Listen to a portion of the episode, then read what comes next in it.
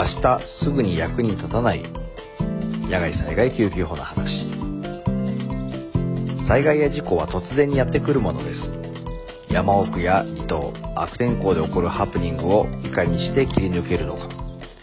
決して無関係ではいられない災害や事故に遭った時に大切な仲間や居合わせた人の命を助けられるかもしれない。そんなラジオをお届けします。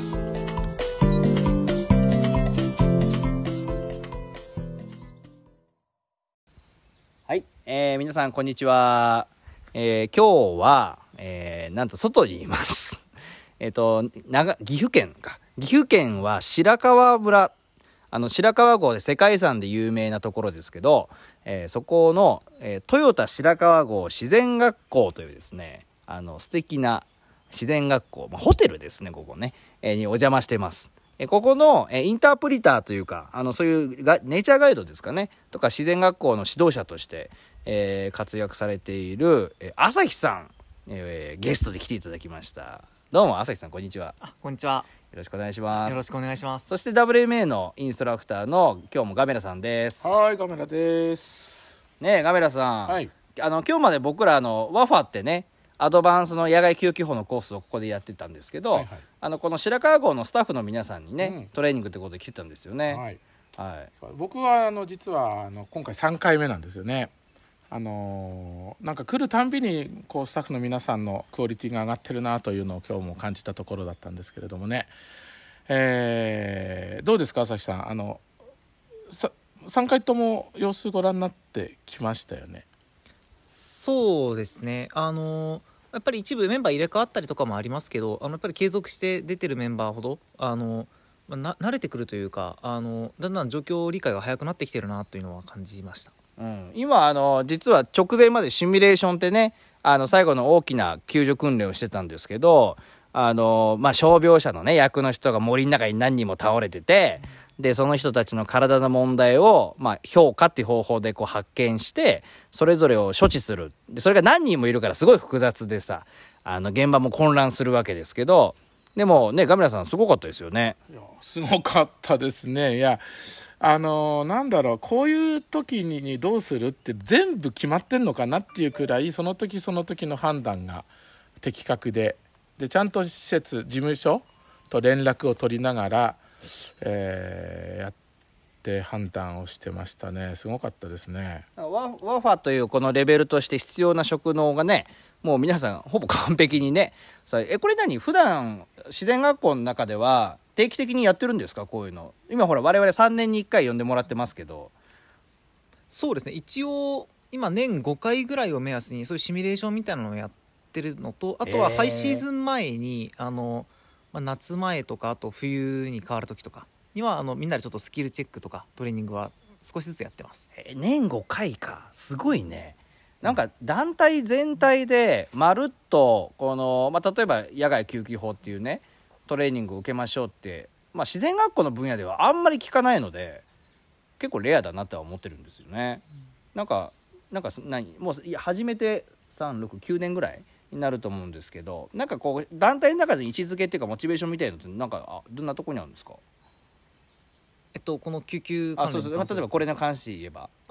私たちはもうあのでしょう夏とかだとあの子供たちだけを預かってあの2泊3日とか3泊4日とか長いと2週間とかをキャンプやるのであの職員それぞれでやっぱりそういうあの緊急時の対応あとそうならないための安全管理をしなきゃいけなくてその時にむ最低でもみんなワファレベルまでは必須で習得してねということであの位置づけてます。あそれはもう会社の決まりみたいな形で一応そういうふうに位置づけてると。あそうですね。えー。それ参加者にも言ってるんですか？あもうあのパンフレットに書いてます。マジで？あすごいね。えー、実そはのパンフレット見たい。見たいね。実は今ねあの中で今回のメンバーのペーパーテストやってるんですけどそういう立て付けがあるとちょっとドキドキだね。ですね。頼むからみんな受かってくれと思っ確かにそれもありますけど。ちょっと話題変えてこの白川郷自然学校ってなんかもう自然学校っていう名前から想像できないようななんかすごいびっくりするようなホテルみたいな施設ですけど何がびっくりしたって中のスタッフの人たちもレストランの人がいたりとかフロントの人がいたりとか、まあ、朝日さんみたいなガイドの人がいたりとかみんな同じ制服でさなんか聞くとこによるとみんな同じ職種とかみんなインタープリターっていうふうに聞いたんですけど本当ですか？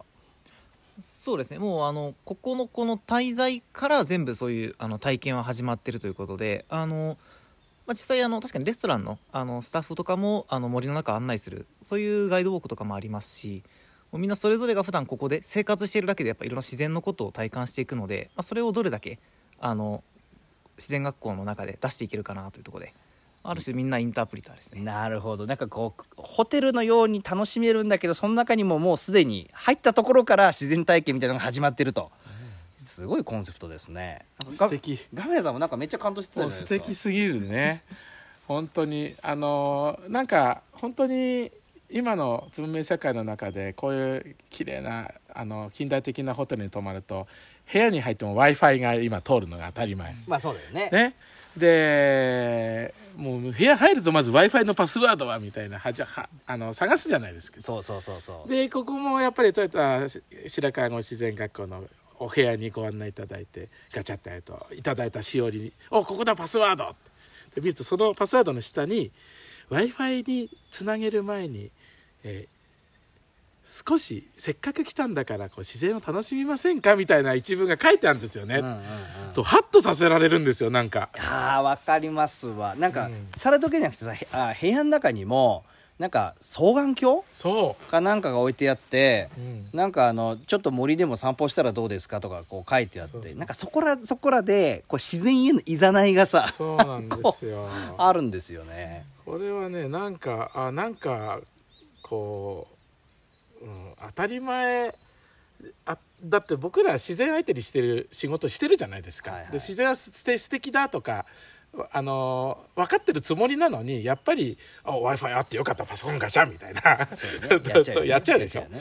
でそういうところをねちゃんとなんか素で気づかせてくれる仕掛けがいっぱいあるなって感じですね。まあ、そういうなんかちょっとした仕掛けもそうだしでもハードのなんかお部屋だとか、うん。温泉だとか、うん。そのレストランとか、うん。なんかその辺はもう一流で、ね、一流ですね。ね。うん。こんなところが日本中にあったら最強なのにと思いますね。やっぱ白川郷って場所がいいよね。そうですね。本当に、うん。なんか豊かなとこですね。はい。なんかあれですか？せっかくですからあのどんなリスナーが聞いてるか実はわからないラジオなんですけどあのもしかすると次の白川郷のお客さんかもしれないですなんかメッセージとかありますか？白川郷へのなんか。そうですね。まああのうちの特徴としてはやっぱりそうやって泊まりながら体験できるっていうところがあのすごい特徴でもうホテルから一歩出たらもう森の中ということであのぜひあのご家族でもあのご夫婦でもうん。お一人でも、あのまずは泊まりに来ていただいてでちょっと足を出していただいて。であのもしよかったらあのいろんなプログラムやってますので、そういうのをこうあの楽しんでいただけるといいかなと思います。ぜはい。ひいろんな人来ていただきたいなと思ってます、そうですね。もうあの多少ね山深いところもあるわけですけど、まあ、今日のねワファのトレーニングの感じを見てると、まあ、こんな視点のリスクマネージメントができるガイドさんたちの団体だとしたらまあ安心ですよね。そうですね。で本当にあの自然、まあ、周囲の自然豊かだしもちろん。ででちょっと足を伸ばせば、ね、世界遺産の白川郷があってじゃあ何観光地なの？っていうとここは全然観光地じゃなくて、あのだから本当に泊まりがけであののんびりとね過ごすのにはうってつけの場所かなと思いますね。そうですね、うん。はい。ということであの次は3年後なのかな？もっと前に呼ばれることがあるのかどうか。まあちょっと苦笑いで期待しつつ、えー今日は豊田白川郷自然学校の、えーインタープリターの朝日さんにゲストで来ていただきました、ありがとうございました。ありがとうございました。ありがとうございました、はい、我々もそろそろ採点にそうですね。戻りましょう。はい。はい。じゃあまた次回お会いしましょう。さようなら。明日すぐに役に立たない野外災害救急法の話。この番組は野外災害救急法の教育団体 WMA ジャパンがお届けしましたそれではまた次回。